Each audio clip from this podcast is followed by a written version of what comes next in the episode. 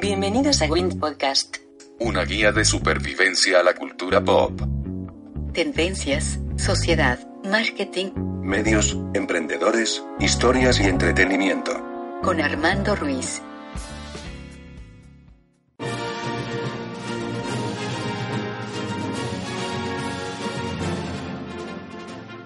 Hola, ¿qué tal? Bienvenidos a un nuevo episodio de Win Podcast. Soy Armando Ruiz. Me encuentran en Twitter y en Instagram como Armando-MKT. Este podcast, Win Podcast, lo puedes encontrar en, iTunes, en iBox, en Google Podcast, en este Spotify, en casi cualquier plataforma de podcast lo puedes encontrar ahí. Y el día de hoy tengo a varios invitados especiales porque el tema lo ameritaba y porque ellos saben mucho más que yo de esto, creo. Y me gustaría que se presenten. Eh, comenzamos de con las damas. Hola, ¿qué tal amigos? ¿Cómo están? Un gusto de estar con ustedes de nuevo. Mi nombre es Marta Elena Violante, soy editora en jefe de entrepreneur.com y pues estoy aquí muy contenta de pues, platicar un tema que me apasiona, que es el doblaje. Me pueden encontrar en Twitter como arroba roguemarch. Eh, hola amigos otra vez, yo soy Terrami, vengo junto con mi compañero Necrófago. y venimos representando a la página de Facebook de Yo también apoyo el doblaje mexicano. ¿De qué juego? ¿Y come, come muertos o...? Más o menos, más o menos. Señor. Soy violento, pero me gusta. Muchas gracias por invitarme de entrada. Mi nombre es Julio Flores.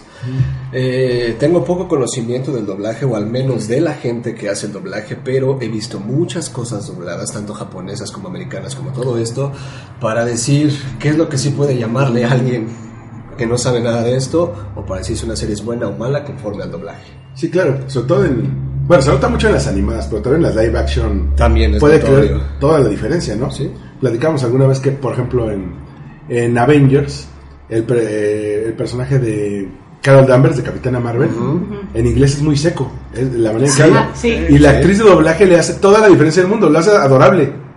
¿No? ¿Cómo, cómo Lo se- realzó Jessica Ángeles. Ustedes cuídenlo. Le traeré un elixir soriano cuando vuelva. A matar a Thanos. Sé quién puede saber. Hay que usarlas. que también la pueden reconocer como, bueno, su personaje más importante es Ladybug, el Miraculous Ladybug, o que es Zelda en el juego de... Breath of Wild. El más reciente, ¿no? Que salió. Ahora ya, ya se doblan también los de Nintendo. Sí, ese, sí, ya ese fue, como- el primero que se dobló. Es que escuchaba que doblaban los de Xbox, los de PlayStation, y los de Nintendo como que siempre les hacían el feo. Sí, no, de hecho fue el WoW porque fue el primer videojuego de Nintendo que, que se dobló. Oigan, y ya entrando de lleno al doblaje, ¿cuándo fue su primera experiencia con... Cuando ya se... Llega un punto en, el- en, en- en todos cuando nos damos cuenta que no son los dibujitos los que hablan y que, y que Bruce Willis no habla así como Goku todo, todo el tiempo, este, sino que ya nos damos cuenta que hay una industria, que hay voces que se dedican profesionalmente a esto. ¿Cuándo fue su primer contacto con el mundo del doblaje? Pues, como les decía hace rato, me gusta mucho contar esa historia. A mí me gusta, a lo mejor para ustedes les parece tonta, pero bueno, ahí va. Estaba viendo el penúltimo capítulo de una serie que se llama New Girl, justo, con Sirius Channel, Jake Johnson. El capítulo termina con, bueno, Jake Johnson se hace un video en el pasado de por qué no tiene que regresar con su ahora exnovia, sus amigos se lo ponen y ahora sí termina regresando, ¿no? X. Ya en los créditos ponen un poco más de este video y como es una comedia romántica, Jake Johnson empieza a hacer varias bromas y demás. Y entre estas bromas que hace, empieza a hablar como un personaje que se llama Cabo de los pingüinos de Madagascar. Terminó el capítulo y yo me quedé así de, a ver, New Girl es de Fox, Los Pingüinos de Madagascar es de Nickelodeon, ¿qué está pasando aquí? Ya me meto a Google, New Girl, doblaje español latino, sale el cast.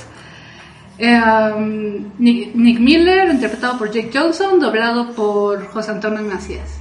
Pepe Toño Macías, ¿quieres actuación? Aragorn, Nat Noinas. El hechicero blanco está muy cerca. Yo, yo puedo eructar el abecedario.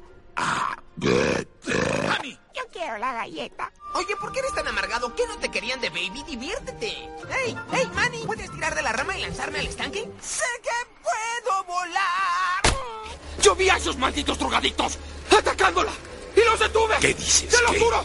¡Los detuve! Skipper, Ted el oso polar está solo esta Navidad y se ve muy triste. ¡Soy el rey del mundo! José Antonio Macías. Y ya agarré, me metí, empecé a ver todo su currículum, por decirlo de alguna manera, y dije, este hombre me ha acompañado toda mi vida. Lo amo. Es Jaime Meme. Es Jaime Memes. Exacto. Esa fue como la parte masculina. La parte femenina, igual con un exnovio que tenía en esos tiempos, me dijo, vamos a volver a ver por millonésima vez Sakura Card Captor. Órale, va. Eso. Pero me dijo, ay, pero vamos a ver en japonés. Y yo, ¿qué? ¿Estás loco? ¿Estás enfermo? Pero pierde, pierde todo el mollo. eh. ¡Exacto!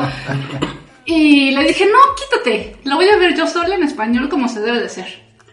Igual me metí, ¿no? Por pura curiosidad, dije, apenas estaba empezando en, en esto. Y dije, a ver, ¿quién es Sakura Kinomoto? Sakura Kinomoto, que es este Sakura Tang en japonés, Cristina Hernández en español. ¿Quién es Cristina Hernández? ¿No le faltó sabor a la pasta? Discúlpame por haberte pedido que me ayudaras a cocinar. Pero tú no quisiste ayudar a hacer la cena. No estabas haciendo nada. No cabe duda de que Kero es... Sí. Ay, ya se me hizo tarde y seguro ya llegaron y van a empezar los vipazos. Básicamente Cristina Hernández ha sido todas las heroínas que me han acompañado por toda mi vida. Cari en Digimon, Gatomon, que es su Digimon, Bombón, todas las películas de Anne Hathaway, Lima en Saber Marionette J, J2X, Lindsay Lohan y wow, de hecho Cristina fue ya en convención la primera actriz que pude conocer en persona y fue increíble. Y te sigue en Instagram, ya vi. Y me sigue en Instagram y tengo, algunos. tengo el placer, he de presumir un poco que sí tengo el placer de tener el contacto con, con ellos dos. De hecho, ahí tengo una hermosa fotito con ellos que para mí vale oro. ¿Con ella y con? Con Pepe Toño Macías. Mm. De hecho, igual esa historia es muy bonita porque por azares del destino, um, Pepe Toño me invitó a hacer sala. Estaba dirigiendo y afortunadamente estaba dirigiendo al hijo de Cristina, que es este Lalito, no, no recuerdo su Lalito, algo. Es hijo de Cristina Hernández y pues, de ahí sale la foto. Y básicamente así me metí al mundo del doblaje como fan. Pues mira, yo como fan, yo no tengo el gusto de conocer a ninguno de los actores, aunque me sigue en Twitter en, en San Fortuny, hola. Impresionante, ¿no? No hacen falta alas para apreciar tal proeza. He perfeccionado la técnica de crear corrientes de aire ascendentes. Mi nivel de maestría es inigualable, incluso entre la tribu Orni. Con todos mis talentos, estoy seguro de que podremos derrotar a Ganon sin mayores dificultades. Ah, dichosa tú. O sea, no, El y Luis aparte- Miguel del doblaje. El Luis Miguel del doblaje me sigue. No, y aparte a ti te soltó la, la, la fuerte declaración de la que hablaremos al rato. Sí. Pero sí, se lo soltó más. Yo nada más salí copiado en el tweet porque le contesté al guantes. Pero yo quedé, ¡ay, ese Fortuny le contestó! Ah, no le contestó a Marcha. No, pues, eh, yo- yo creo que a mí me pasó como a la mayoría de los eh, latinos, eh, caballeros del zodiaco, ¿no? Como que las voces eran muy, muy específicas y de repente empezamos a escuchar a Seiya en, en otros personajes o, no sé, donde me pasó muy claramente fue en Sailor Moon, que empecé a identificar este, la voz de, de, de Patti Acevedo como la de Lisa Simpson o la de Angélica de Rugrats. Queridos lectores, tienen en sus manos el último periódico no controlado por el imperio de medios Burns. No temo decir que Montgomery Burns es egoísta, monopolizador. Las cosas estaban justo donde dijiste. Tomé esto para esconderlas. Dijiste que habría que esperar hasta la fiesta. Jenny, Eleanor quiere felicitarte por tan buen show y agradecerte tu trabajo. Pues te lo mereces. Fue ahí. Y este, en, en, en Caballeros del Zodiaco, en, en Dragon Ball. Y me pareció cuando en- se hacía esta barra de caricaturas en TV Azteca, de- del anime, y salían las guerreras mágicas. Y las guerreras mágicas claramente no estaban dobladas en México. Y el- la calidad era muy diferente. No quiero decir ni mala ni buena, pero era muy diferente. Pero también las voces eran muy identificables. Muy identificables, pero era. Me parece que incluso son las voces. Son, eran venezolanas. Ajá, pero de repente venías, no sé, de escuchar cuatro o cinco series, de Caballero del Zodiaco, Sailor Moon, este, no sé, Sakura Card Captor u otra cosa, y de repente eh, Guerreras Mágicas, y sí desentonaba muchísimo porque no era, no era mexicano. Entonces, ahí fue cuando me fui metiendo, de verdad es que mi gusto es muy somero, es de, de fan, literal, o sea, no, no tengo el gusto de tener mayor interacción con los actores, pero sí tengo un conocimiento, sé cuáles son las voces que me gustan, pues. Ya es ganancia eso. En mi caso, Siempre me ha gustado ver las cosas en su idioma original. Pero cuando era niño no existía el métete a internet, busca un doblaje, busca esto, era lo que te aventaba. Y mi primer contacto fueron las tortugas ninja. Muy bueno. Para mí fueron las tortugas ninja por la voz de Donatello y la voz de Miguel Ángel, que la empecé a escuchar en otros lugares, sobre todo en live action. No puedo creer que sean tan malas las personas y que no haya solución.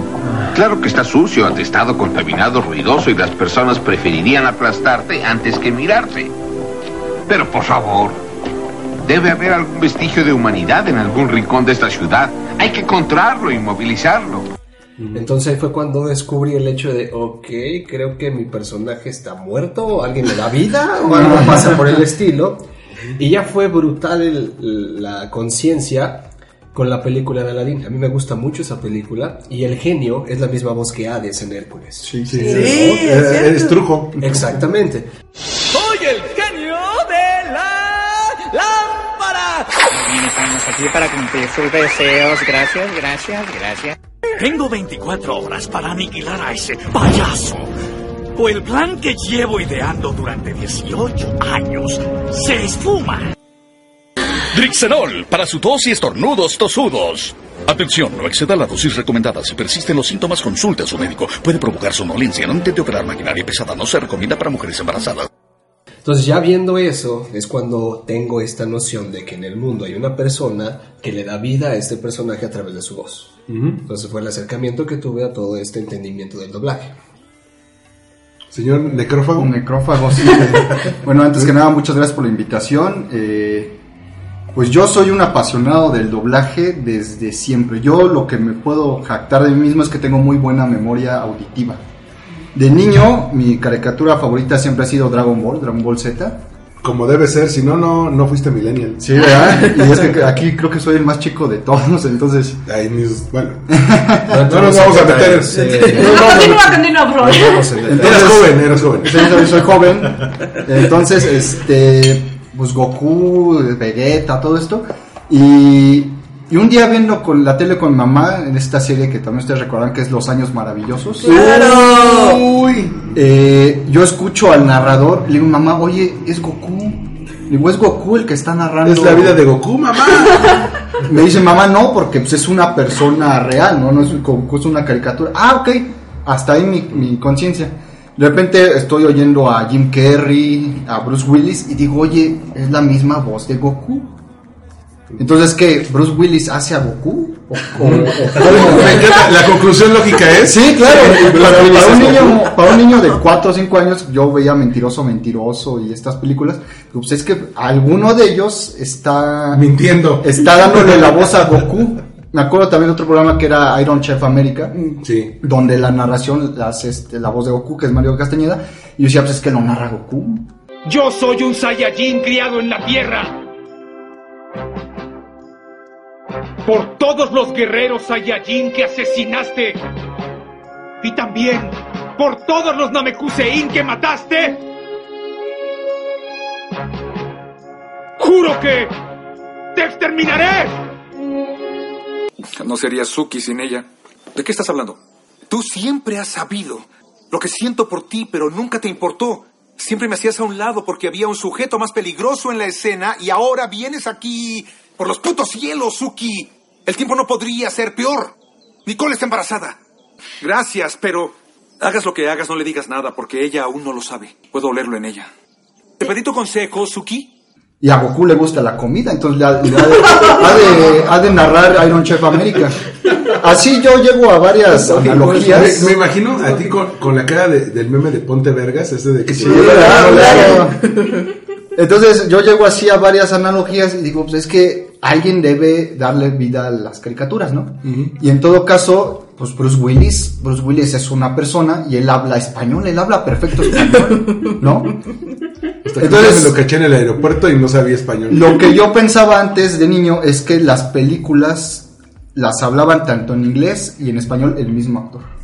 ¿Por qué? Porque también encontramos, ahorita que te digo, a lo mejor nos metemos más en el tema de doblaje, que hay voces recurrentes, ¿no? Cuando yo veo Shrek en 2001, tenía como 7 años, 8 años, dice, no, es que la princesa Fiona es Cameron Díaz. y suena como Cameron Díaz. Porque yo he visto otras películas de Cameron Díaz donde Cameron Díaz habla así. Ah, pues claro, entonces es Cameron Díaz la que hace a Fiona, ¿no? Eh, eso ya es tema de doblaje y más adelante en la prepa a mí se me olvida, me gustan mucho las imitaciones de películas, como digo yo soy de memoria auditiva. Llego a la prepa y me dice un amigo, oye, ¿te gustan las caricaturas? Eh, ¿Podemos hacer imitaciones? Sí, es que me gusta mucho la voz de Homero Simpson, me gusta la de Goku. ¿Y sí sabías, ha- has conocido a los actores de doblaje? ¿Doblaje? ¿Qué es eso? Pues las personas que, que le dan vida, que hacen la voz de caricaturas y películas. Digo, júrame que eso existe. Mind, mind blown. Ajá, digo, júrame que eso existe. Digo, o sea, yo, yo entiendo que alguien da, da voz. Digo, pero júrame que eso existe. Sí, y, y es una empresa y ellos graban. A ver, explícame más, ¿no? Me interesa mucho. Y entonces yo es cuando yo me empiezo a meter al mundo del doblaje y todo. Y veo la wiki de doblaje, empiezo yo a relacionar voces. Yo, por ejemplo, también en Digimon, uno de mis personajes favoritos era Angemon. Ah, buenísimo. Y, y yo decía, es que habla como el hombre araña. ¿No? de, de seguro el hombre araña es quien le da voz a Angemon. Y ya para el 2012 que estoy yo en la universidad descubro doblaje wiki y empiezo a ver videos y me encantó el mundo del doblaje. Empezar a ver las, las caras de las personas que dan vida, ¿no? Ya después saber que era eh, profesionales de la voz, que estuve en actuación, bueno, eso ya fue muy aparte, pero eso es como, como dices tú, ¿no? El mind blow de descubrir que hay algo más atrás de las caricaturas. Digo, yo siempre he sido muy, muy fanático de esto, pero ya cuando lo descubrí en forma, wow, no, yo soy un apasionado del doblaje estricto. Sí, a, a mí me, me- me empezó como una curiosidad. Creo que empezó con muchos de ustedes viendo anime. Sí. Este, Igual que a muchos, el, el primer anime que me- realmente me marcó fue Los Caballeros del Zodíaco. Sí. Y sabías perfectamente que la voz reflejaba la personalidad de cada caballero. O sea, ella era muy enérgico. Shiro era muy contenido, era muy tranquilo. Yoga tenía que tener un, como un pedazo de furia ahí con, ahí contenido. Eh, Iki el Fénix tenía que ser eh, agresivo, pero fuerte, pero a la vez de ese tipo de, agresión, de agresivos que son sensibles en el fondo, pero no lo dicen. Y Shun tenía que ser, y Shun tenía que ser muy sensible. Entonces la personalidad de cada uno se, se adecuaba y conforme venían más personajes lo, lo empezabas a ver. Y de repente pues te, te metes a más anime, de repente vi que la voz de Seiya era la de Rick Hunter, eh, de, de cierto. Macros. De Macros, sí. Y veo que es la voz de, eh, que, que- de Yamcha en Dragon Ball. De eso se trataba. Significa que todas las batallas que hemos tenido hasta ahora fueron tan solo el principio. ¿Pero qué estás diciendo? ¿Cómo crees posible que debo marcharme? Yo pelearé por Atena, aunque tenga que dar la vida. ¿Saori ha dicho que no pertenecemos a este lugar? Además quiere matarnos si no obedecemos esa orden. La primera versión, La sí. versión. La, sí, primera sí. voz- la segunda versión de Yamcha es la voz de Shiru, justamente. Entonces, ahí estoy viendo que ya hay voces recurrentes, pero nunca se me ocurrió eh, saber quién era, quién era y qué más había hecho. Pero de repente llegan las películas animadas y particularmente las de, las de Pixar, que te empieza a decir, Toy Story es, eh, Tom, eh, va, a ser, va a ser Woody es Tom Hanks y voces Woody es Tim Allen. Entonces, eh, yo me quedé, ah, pues en mi, en mi mente Tom Hanks hablaba como el doblaje de Forrest Gump. Ajá. Todos me dicen Forrest Gump, yo soy Forrest Gump, bueno. Y, y dije, no, esta, esta no es la voz de Tom Hanks.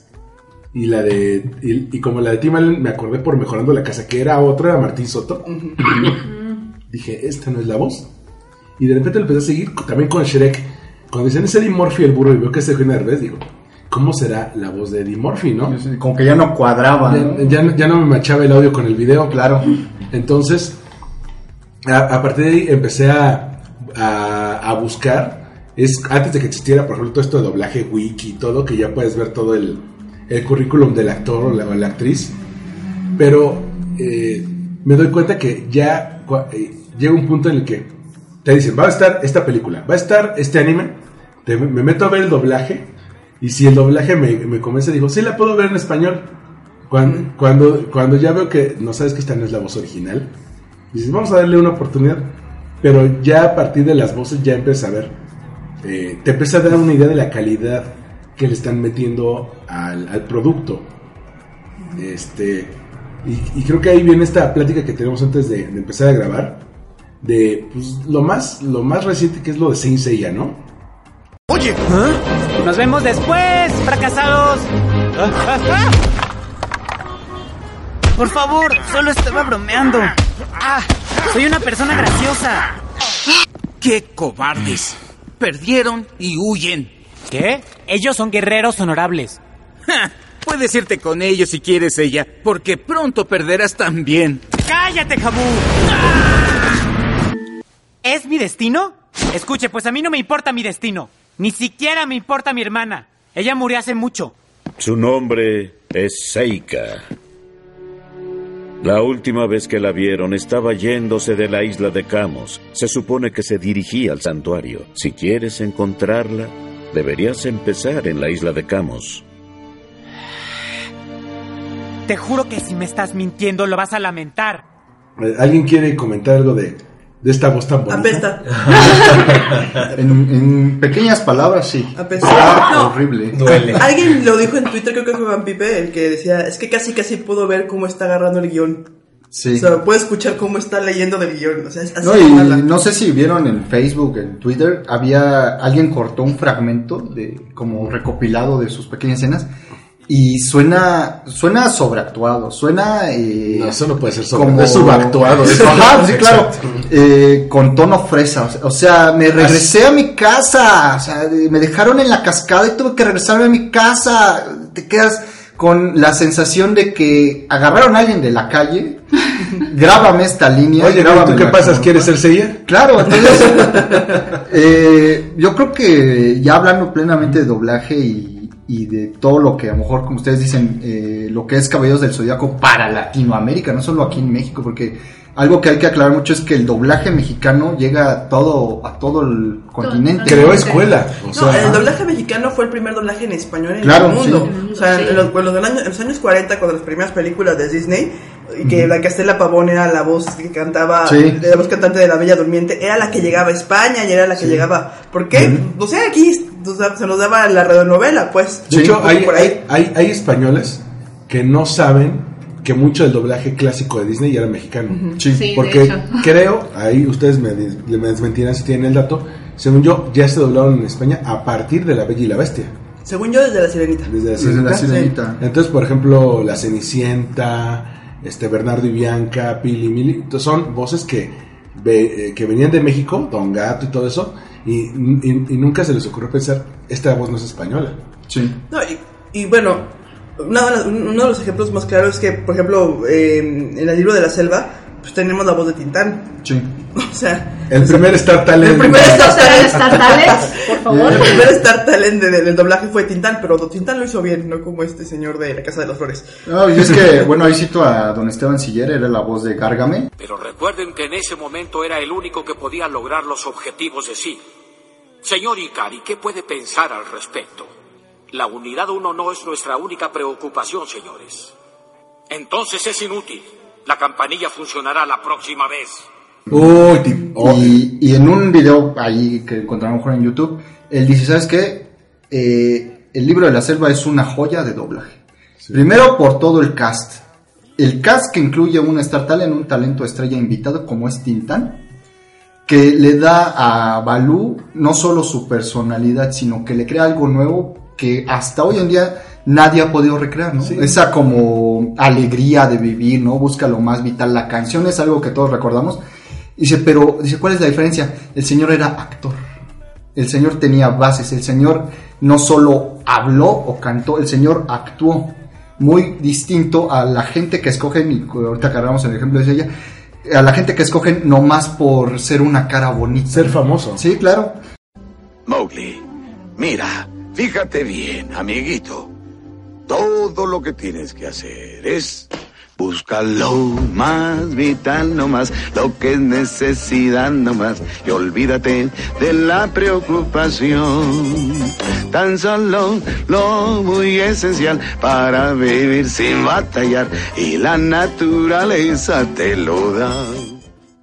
Bueno, creo que hay que recordar porque, digo, yo no sé si muchos aquí sean fans o no, el doblaje es una especialización de la carrera de actuación.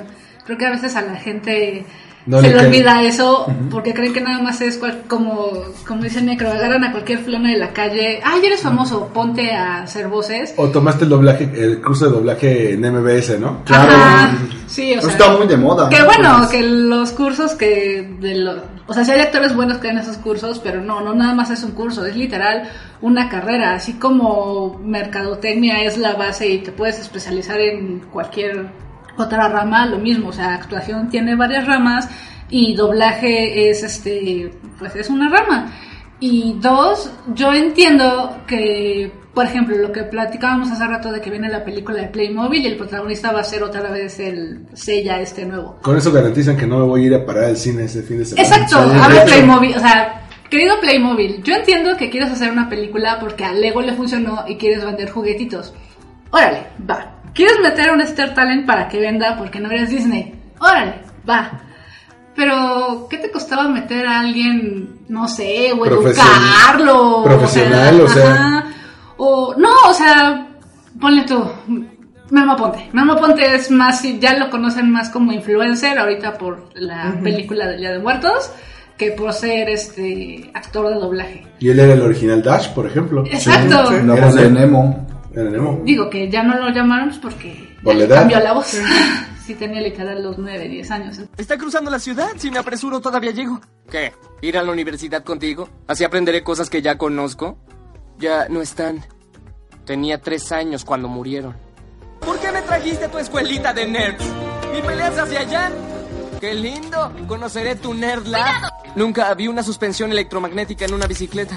¿Honey Lemon? ¿Gogo? ¿Wasabi? Hola, eh, Bay- Baymax, creí que no seguías activo. Eh, ¿Con cero? Eh, estoy bien, ¿oíste? Gracias. Tú, tú encógete ahora. Ok. Tiempo de encogernos. ¿Estás loco o qué? ¿Qué estás haciendo? Te dije, ¿no? Se descompuso. No trata de ir solo. Ah, es que tardé tanto en ir a clases que tengo tareas atrasadas que terminar. ¿Mochi? Uh, sí que está loco ese gato. Me llamo Sed, ella es mi hermana Sara. Requerimos tu servicio de transporte de inmediato. ¿Es suficiente para ti? Si aceptas brindarnos tu servicio, hay que partir de inmediato. Hay literal de Star Talents a Star Talents, decíamos hace rato, no No es lo mismo un Tintán, un Víctor Trujillo, una Consuelo Duval, mm, ¿quién más salió? No, pues hay muchos. Un Eugenio Derbez en su mejor momento. Un Eugenio Eh. Derbez en sus buenos tiempos. El mejor de como el burro de Shrek. No, y antes, como Mushu, Ah, en Mulan. en Mulan. Bueno, les decía antes de grabar que Consuelo Duval es una gran sorpresa porque muy fácilmente te- se pudo haber ido con la voz de Nakasi y Nakaranda. Y cero, ¿no? Y cero, la voz hasta se oye elegante. Claro. como, como, esta- como Elastigirl. Bueno, es que por ejemplo, lo- eh, Los Increíbles tiene varios Star Talents. O sea, incluso esta mm, Edna Mode es este. Darío Tepié. Darío Tepié. Y el mejor doblaje de Y la es el mejor película. doblaje de la película de. Este proyecto ha confiscado completamente mi vida, cariño. El trabajo de héroe es lo único que deja. Lo mejor que he hecho, debo admitir. Simple, elegante, sí. Intrépido. Otra onda. solo el de que- Robert es un traje tan bonito que tenía que continuar. Eh, qué gusto encontrarte, pero te digo algo, no tengo idea de lo que estás hablando. Yo Sí, discurso inútil. Es bla, bla, bla, bla, bla, bla, bla, bla. Hay mucho de eso, ya basta. Así que mejor te enseño mi trabajo. Eso te trajo aquí.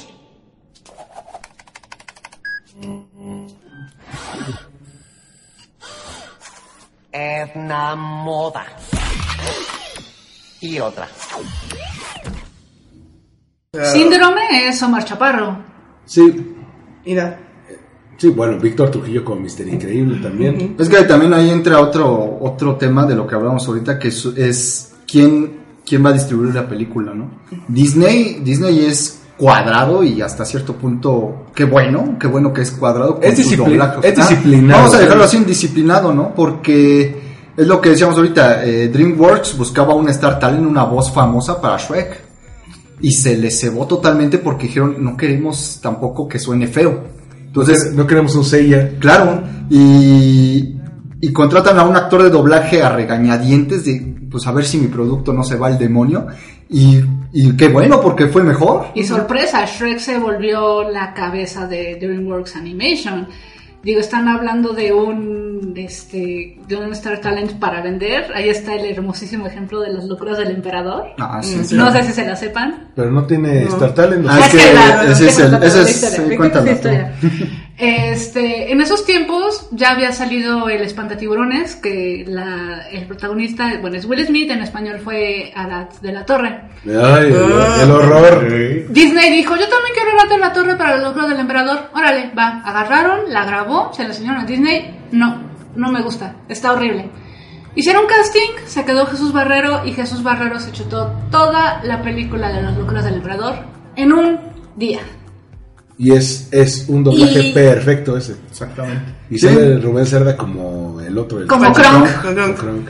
Pues es que muchos ubican a Rubén Cerda por su trabajo en, en telenovelas y, Y por ser Santa Claus. Pero él tiene una carrera en doblaje que uf, Muy larga y muy Él, buena. él ha sido voz de Mickey Mouse. Claro, Claro, sí. Sí. Sí, él, él fue este. Ha, ha participado en varias películas de antes de Disney, ahorita no, me- no me llega bien, antes de Kronk. Pero sí ha hecho mucho, ¿no? Horton y el mundo de los quién, la voz de Barney, este, mucho. Es una carrera de Rubén Cerda. Pero esto es también de lo que ahorita hablábamos. Hay muchas ramas de la actuación. Hola a todos, me alegra mucho verlos hoy. Parece que están listos para divertirse y es grandioso. Y si, por ejemplo, yo siempre digo, si quieres un actor de verdad, Rubén Cerda, ¿no? De los que andan en tele, en películas, en Teatro. doblaje, en teatro, teatro musical. Bueno, por ejemplo, eh, este Humberto Vélez, Humberto Vélez que es la voz de Homero Simpson, Ah, bueno. Él es actor, y a- a- él por ejemplo hizo a el papá de Selena en el musical de Selena, Ah, ok. entre otras, entre otras cosas. Ay, perdóname, hija. También dice cosas buenas sobre ti. Revisa las secciones tiros de vida. Las perlas de plástico hacen a la chica. Princesa Fiona. Aquí tienes, ogro. Las escrituras de tu pantano, liberado como acordamos. Tómalas y lárgate antes de que cambie de opinión. Perdona, princesa, por sorprenderte, pero tú me has sorprendido a mí. Este, entonces, pues ya, ya tienen, eh, pues, pues deben, deben, deben saber desenvolverse también en el escenario y fuera del escenario. Sí, y también, a lo mejor muchos de los que nos escuchan pueden decir, pero ¿qué importancia tiene realmente el doblaje este, para que un producto tenga éxito? En América, en América Latina, totalmente. Como hay un chiste común en Twitter que dice que el doblaje de Los Simpsons ha hecho más por unir a América Latina que 100 años de diplomacia. O sea, tú, le, tú le dices a un chileno este, Los Simpsonitos o este, el señor Don Barredora de alguno de los chistes de Humberto Vélez y te va a identificar perfectamente bien de lo que estás, le estás hablando. Cosme Fulanito. Cosme Fulanito. A la grande le puse cuca, anda la voz. Mira, Ay, eh, caramba. que eso es algo que, bueno, ahorita ya aprovechando el comercial, nosotros tenemos una página en Facebook, que es Yo también apoyo el doblaje mexicano. Yo cuando entro a este, a este asunto, a esta pequeña página de administrador, es algo que me encanta también del doblaje, que el doblaje nos une. Yo ahorita puedo hablar con ustedes, como dices, una, una referencia a Los Simpson o de Shrek, una película, y de aquí a Argentina entendemos lo mismo. El doblaje une, el doblaje este, rompe barreras. Una vez fue a un evento donde precisamente estaba Humberto Vélez y él dirigió eh, la- el doblaje de Los Simpson a partir de la temporada 8 más o menos. De la 8 a la 16 que es cuando cambian todo el elenco. Error. Error fatal, pero él comentaba, yo cuando, do- cuando dirigía quería poner un poco de mi parte para que toda Latinoamérica entienda el chiste. Porque es muy fácil el doble, eh, bueno, los Simpson vienen en Estados Unidos, ¿no? Y hay mucho humor, mucho humor este Gringo. gringo, así, eh, plenamente mucho humor gringo. Entonces, o lo pones como dice el libreto, o le agregas algo, ¿no? El famoso me quiero volver chango no estaba en el libreto.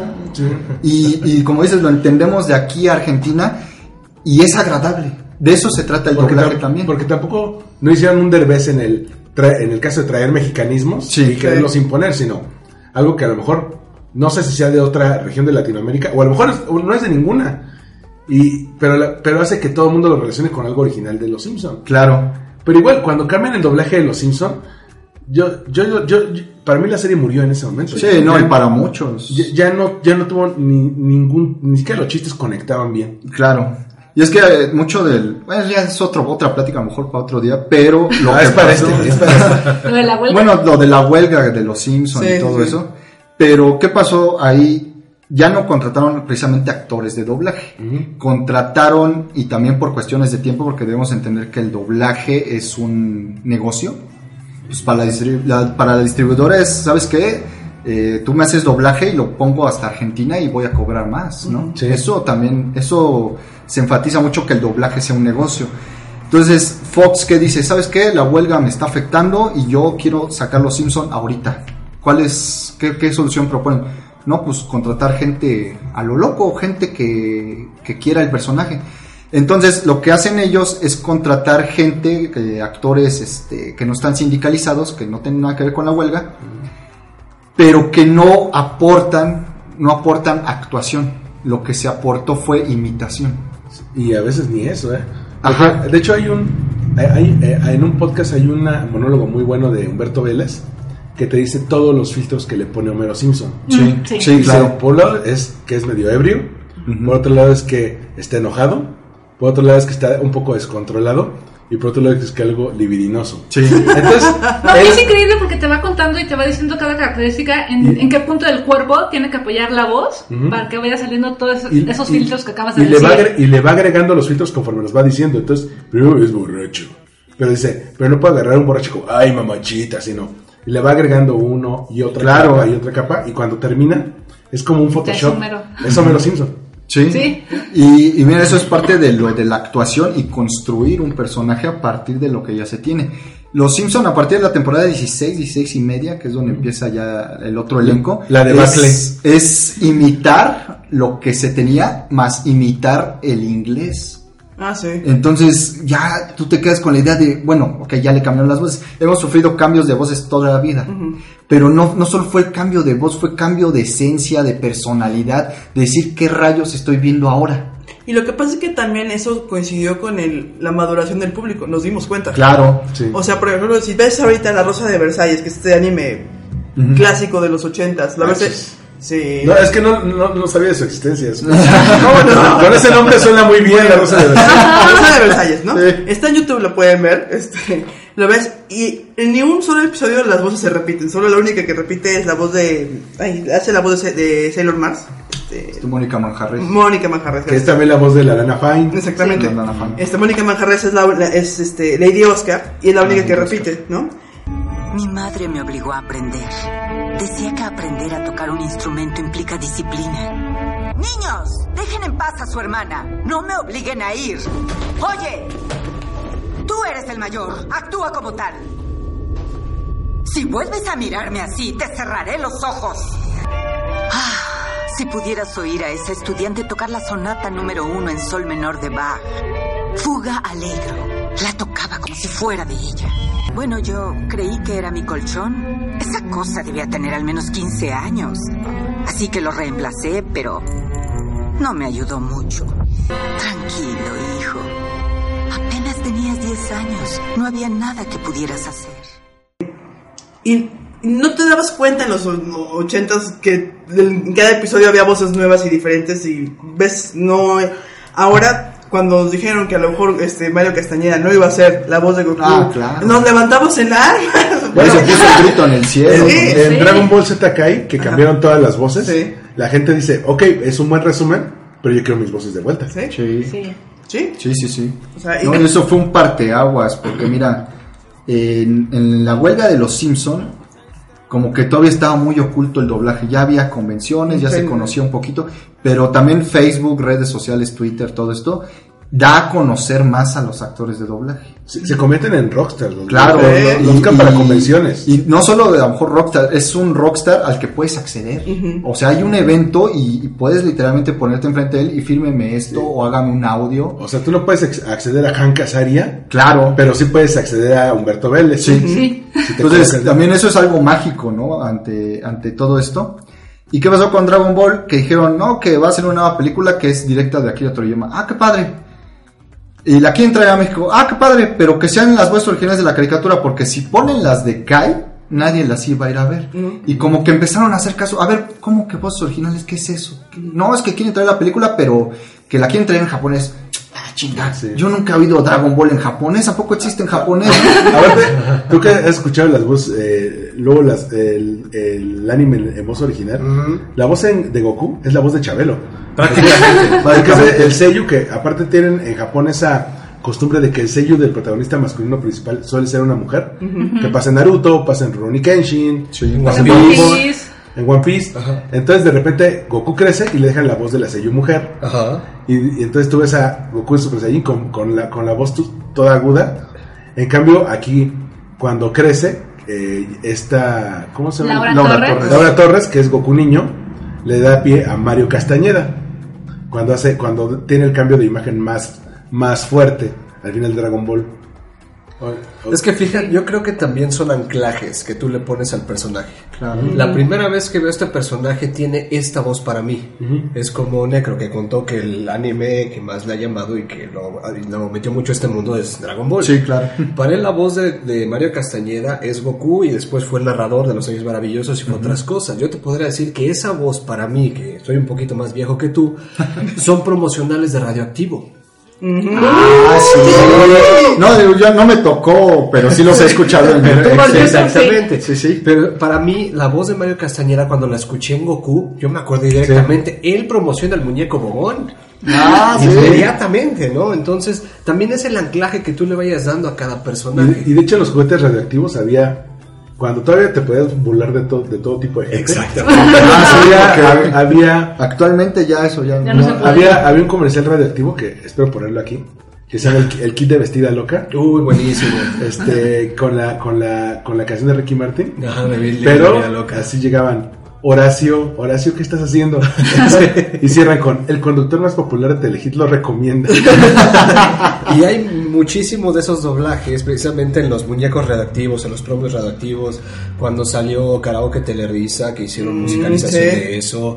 Eh, ¿Qué otro más hubo? Eh, la Barbie con Dechi, que igual Sí. son voces La- de doblaje. Que la Barbie- hacer. la barbecue. La barbecue, este, Susie Pili, cosas así. Inclusive los promos de las colonias icónicas de aquel entonces como Coapa, como Satélite, Sí. que tenían su propia vida. Desde ahí empiezo yo a ubicar las voces y la de Mario Castañeda fue la primera que ubiqué en ese aspecto, ¿no? Y el Mira quién habla era la voz, como era la voz de Bruce Willis, Exactamente. desde Moonlighting, él, él le puso la voz al bebé. Exacto. Entonces yo creo que sí, sí vas a buscar que el personaje como tú lo conozcas se mantenga.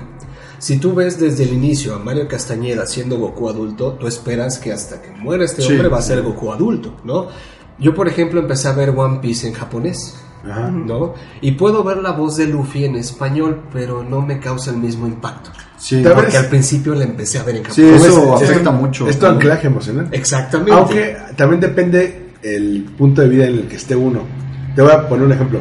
Cuando, ¿se acuerdan de la famosa película Los Caballeros del Zodíaco contraatacan? Sí, Ah, que sí. fue la que llegó al cine con doblaje diferente. ¿no? No, eh, eh, llegó con doblaje diferente, incluso yo me acuerdo de haber tenido como 9, 10 años, lo- la, fui a, la fui a ver al cine y sí me causó un poco ruido que ninguna de las voces originales, ¿Es la pero de Don Martín? Ajá. sí, por ejemplo era, era Pepe Toño Macías, era Yoga, Yoga. el, este, el que es la voz de Jabón Unicornio, aquí eras ella, eh, Ricardo Gil era Shiryu, Sí, es toda una mezcolanza de Sí. otros actores. pero ¿sabes qué? Se respetaba un poco la actuación del personaje. sí. Entonces, eh, Shiryu sigue siendo serio, eh, Yoga sigue siendo enérgico, Seiya, Seiya sigue siendo impetuoso. Entonces se respetaba eh, todo eso, al grado de que los otros sobas de Seiya, por ejemplo, Ricardo Gil fue Shiryu en todas ellas. Sí. Entonces, a mí no me creó ruido y empecé a ver de, a ver, no está mal que te cambien la, la voz del personaje, siempre y cuando el actor sepa para qué está haciendo el personaje. Claro. Que capte, que capte la intención que, que, la- que el autor quiso hacer ahí, cosa que no está ocurriendo en Seiya. No, claro que no. Sin embargo, un ejemplo muy, muy reciente, pues lo tenemos con la película de Rocco. Este Carlos Íñigo, lamentablemente, pues falleció en 2017, ento- que lea la voz de, del famoso Wallaby. Este, y bueno, lamentablemente, pues esa voz no, no, no la, no la pudimos recuperar. Yo inicié esto y si vas a enfadarte con alguien que sea conmigo. pues no, pero ibas a hacer. Sí, ibas a disculparte por sermonearme antes. ¿Alguna vez se te ocurrió que tal vez hice todo eso por ti? Tal vez solo quería que estas personas te vieran con mis ojos, solo por una noche. ¿Por qué pagamos por ver a un grupo con Steve Gutenberg, Calista Flockhart y Farty, el robot minusválido. Uy, este lugar huele muy mal, aún para mí. Yo me voy. ¡Rayos! Pero el actor que hace la voz, no recuerdo su nombre, es el que hace la voz de... Es Gabriel Gama, Gabriel quien Gama. fue Pegasus en Yu-Gi-Oh! Y Kuno Tetsuo aquí en Rama. Kuno y Brook en Pokémon. ¿no? Él es la nueva voz de Rock. Ah, sí, lo sí. Y hace un trabajo fenomenal. Sabes perfectamente bien identificar que no es la voz de, de, Sí. de Carlos Íñigo, no lo es. Pero es un gran trabajo. O sea, es un, un- un homenaje a lo que había hecho el actor original. Ni Kirishima ni Bakugo contestan sus teléfonos. Seguramente no van a ir a la fiesta. Bueno, ustedes ya, ya saben diferenciar eso. Por, por ejemplo, ahora que fue lo de Seiya, ¿cuántas personas estaban? ¿Por qué no regresan al original? Y ¡Esos barreros! Entonces, ay, hermano, ¿cómo te explico? Y es como tú lo comentaste, o sea, la personalidad que nos, co- cual- la cual nosotros nos ubicamos en el personaje ya está establecida, ¿no? Sí. Buscamos un Seiya impetuoso, un Seiya que le vale sombrillas, si le dicen sí, si le dicen no, él va a buscar, y el famoso grito de Saori, de... Dame tu fuerza, Pegaso. Dame tu fuerza, Pegaso, todas esas cosas, no los escucho con esta nueva voz. Y es O que, sea, de verdad, mira, no. que Jesús Barrero sea el único Sella, no. Ha habido otros Sellas. Está de, Adrián Fogarty, como decían ustedes en la película de Mm, Los sí. Caballeros de Fuego contraatacan. Estuvo Irwin Dayan en no me acuerdo qué saga de La Los de este- Caballeros. Lo re- y ya La cuando- de los Canvas, ¿no? No. No, era este, esta de. Hades. Hades, Ah, ajá, Hades. Ah, es que, es que hay dos doblajes. Hay dos doblajes Es que de el primer doblaje de Hades se hizo para tele, pero no llegaron a un acuerdo económico con los actores originales. Entonces dijeron, ¿sabes qué? Pues grábala con alguien más, busca nuevas voces. Después, cuando se hace eh, estos formatos caseros DVD, Para se- distribución a Latinoamérica. se logra que le- de- decirles a ellos, oigan, vamos a hacer esto. ¿Quieren participar? ¿Sí se puede? ¿Cuánto cuesta? Y Latinoamérica Y- dijo, sí, Ujú. pero me lo vas a tener que redoblar con el cast original. Si no, Pues no sí. te lo compro. Y ahí se redobló. Está, por ejemplo, decían Lost Canvas, que es como un pre a toda esta historia, Sí. que fue Arturo Cataño y Arturo Castañeda, que es el mejor amigo de Tenma, se me fue su nombre. Eh, Eh, Alon. Alon. Que es Hades. Que Ajá. termina siendo Hades. Ajá. Y pues están, sí, están esos tres. Y al final de cuentas hicieron un buen sella. Digo, el representativo fue Jesús Barrero porque Claro, siempre o sea, ha estado. Pero talento. No, es un poco lo que decía este, pero- Ar- Armando. O sea, no sé sí es. Exactamente. Es un muy buen doblaje alternativo, pero no es el original. O sea, Claro. yo cuando fui a la Friki Plaza a comprar este la, la saga de Hades, pedí 100 veces que me probaran que era el doblaje original. Sí. ¿Sí? O sea, y es el que tengo en mi casa y el que veo 10 veces. Y no porque sea un tra- tra- De hecho, muchos de los actores del- del- de, que participaron en la versión del doblaje original también participan en la versión alternativa. De hecho, pero con Ma- diferentes pero, personajes. Mario Castañeda es un ejemplo, que me parece que en una es canon, en otra no, o sea... Ujú. Pero pues es que la otra... La. Es que es lo que alguna vez dice Lalo Garza que, que ahora que ya grabó Dragon Ball Super, él fue el director. Ujú. Dice es que yo, yo como fan, cuando era niño, veía que le cambiaban la voz por un capítulo y cómo me encabronaba. eso. ¿Sabes, sabes cómo- en, en- en dónde pasó eso? En la saga de Asgard de los Caballeros del Zodíaco. Hubo, eh, así cuando ya vencieron a los dioses guerreros y todo, y iba por la espada de Odín. Sí. Por alguna razón, René García no fue ese día a la chamba. Se agarraron como al, al chalán, alguien que, que ni voz doblaje tiene. Entonces pasaba que Seiya se arrastraba hacia la estatua de Odín a agarrar la espada. Entonces, en lo que él está arrastrándose, escucha las voces de sus, de sus amigos. Entonces está, está este Shiru, Seiya y no tenemos mucho tiempo y la chingada. Y cuando sale Yoga, suena literal así. Yo me acuerdo muy bien. Deprisa, no tenemos mucho tiempo. Porque yo, yo tenía el DVD de eso y yo así de, neta. ¿Qué pasó ahí, no? Güey, alguien así, tú, jabón del unicornio, vente a hacer un loop, ¿no? Ajá. Fíjate que eso pasaba mucho, pero este. Ay, se me fue el hilo de lo que estaba platicando. Pues de cuando por un episodio Ah, sí. te lo cambian. Te lo cambia, entonces, eh, como que te cambian la personalidad del personaje. Entonces, eso también fue lo que afectó mucho a los Simpsons, ¿no? Sí. No solo era la personalidad que ya le había dado Humberto Vélez por 16 temporadas, 16 años, sino que solo llegó un cuate a imitar lo que ya había y a dejarlo muy también imitado al inglés. O el de Lisa Simpson, que no le llega ni a los talones. No, y, Y ahí pasa un fenómeno muy, este, muy raro, porque tenemos a Marina Huerta que fue la voz original Sí. de Bart Simpson. Sí, sí, sí. Luego se va a llegar esta otra actriz que hizo un, trabajo fenomenal. Sí, está Claudia Mota. Claudia Mota, que es un- para mí es mi, mi- mi Bart favorito. Lisa, aprendí una valiosa lección. La pluma es más poderosa que la bolsa de excremento. Hannah, no te disculpes. Somos prácticamente familia. Siento lo que pasó con tu caballo. ¿Sabes? Entrenar a un caballo es un arte. Hay que trabajar con el animal. Doblegarlo hasta que sepa que tú eres el amo. Quitarle el brío hasta que quede realmente domado.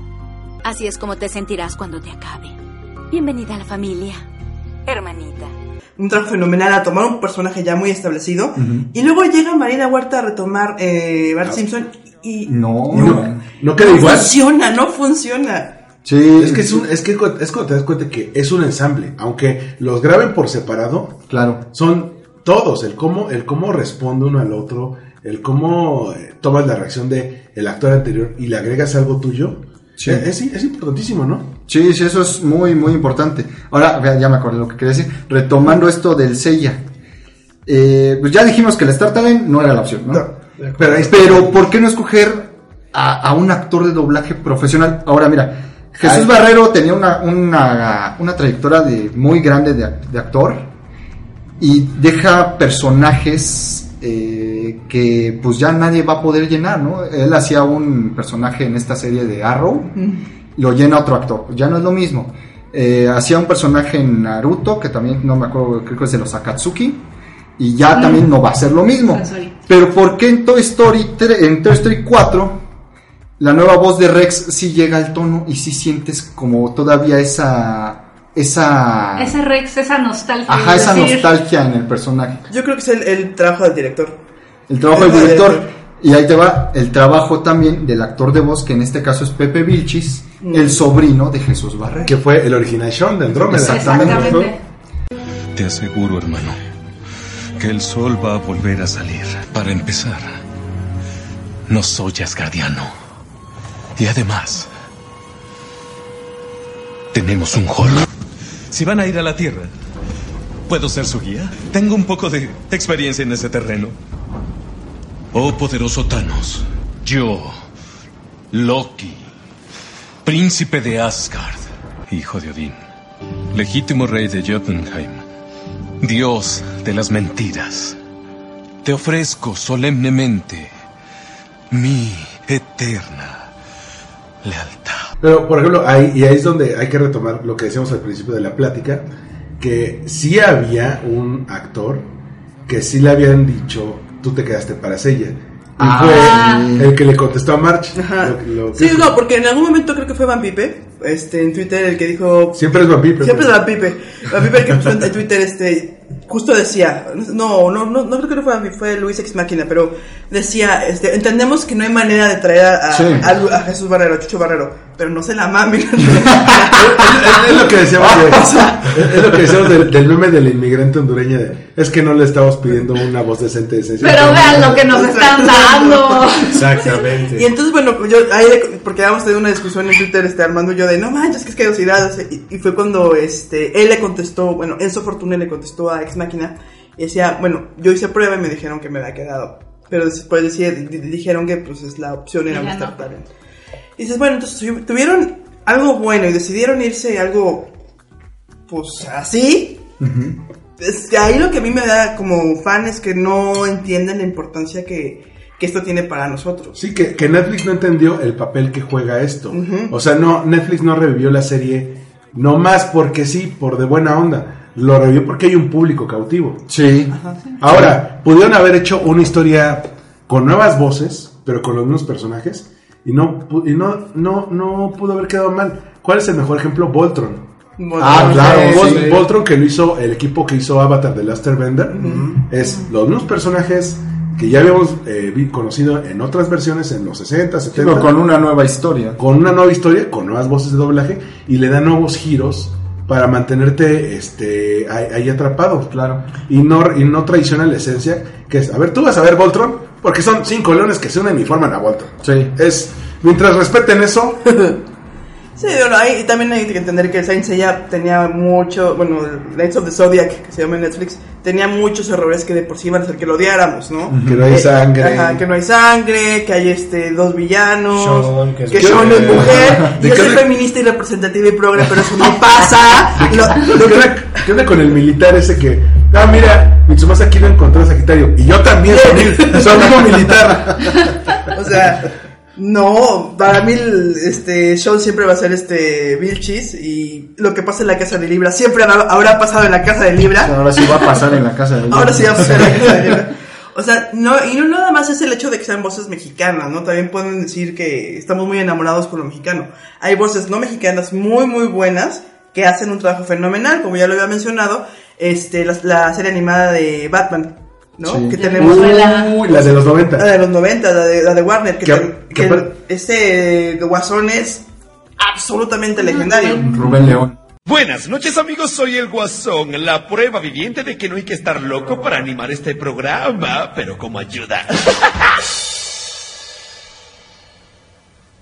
Tenemos un buen programa esta noche. Me encontré con mi primer invitado mientras hacía un retiro del banco.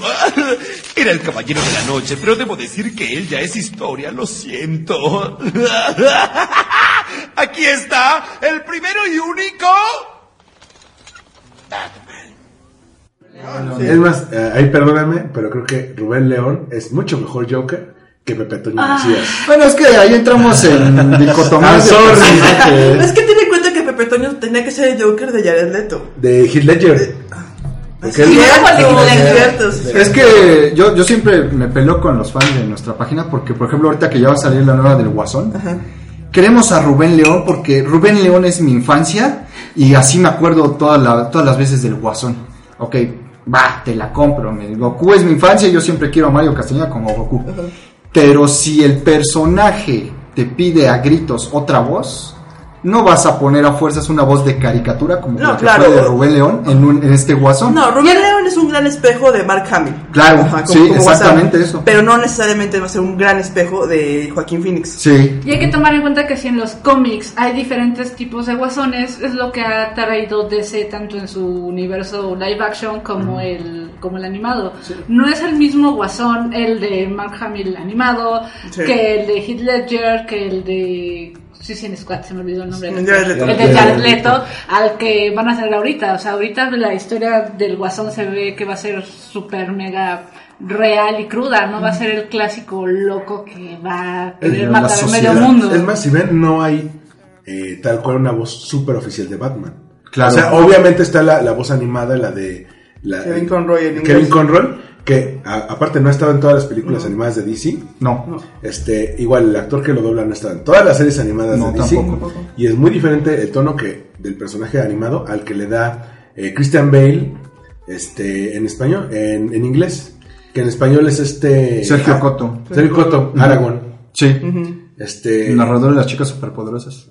azúcar, flores y muchos colores. Estos fueron los ingredientes elegidos para encontrar al locutor perfecto. Espera un segundo, muchacho. ¿De quién rayos hablas? Pues de Sergio Gutiérrez Coto, un locutor con amplia experiencia. Talentoso y también versátil.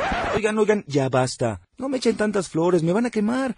Mejor escuchen esto. Yo soy el mayor embajador de los dioses, de los gigantes y de todas las criaturas de los nueve reinos. Conozco todos y cada uno de los rincones de estas tierras, los idiomas, las guerras, los acuerdos. Me llaman Mimir, el hombre más listo que existe. Tengo la respuesta a todas tus preguntas. ¡Sí es cierto! Cierto, cierto. Me, me encanta cuando, bueno, yo personalmente cuando hablo de doblaje, este tipo de expresiones de, ah, sí, cierto, es la misma voz. Eso es, eso es magia en el Eso sí, doblaje. eso Que ahora que, ahora lo mencionamos, ¿sabes qué doblaje fue perfecto? Que ninguna voz estuvo mal ahí. El Señor de los Anillos. Sí, sí, sí. sí. Pinche, pinche doblaje Sí. épico esa cosa. Sí, ese es muy. El cast y como que todas las voces machan con el personaje, ¿no? Sí. Hay veces en que el doblaje hace el programa, o sea...